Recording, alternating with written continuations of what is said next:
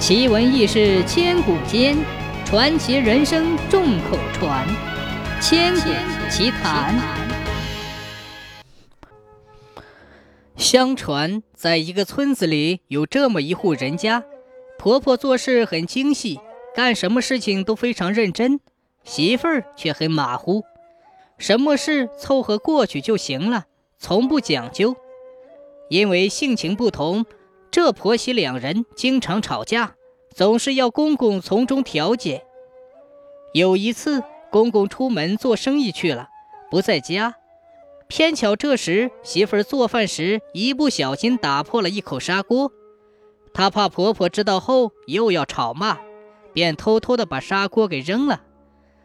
过了几天，婆婆发现家中少了一口砂锅，就问媳妇儿：“砂锅怎么没了？”媳妇儿见瞒不过去，就如实说了。婆婆一听非常生气，打碎了东西还敢隐瞒，这以后还不知道要瞒多少事呢。两人又大吵了一架。这次没有公公调解，事情没法收场了。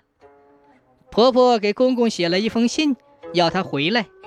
公公打开信一看，原来只是打破了一只砂锅。这么一件小事闹得这么厉害，两个人一定又钻牛角尖了。他给妻子回了一封信，写道：“打破砂锅问到底，切莫吹毛又求疵。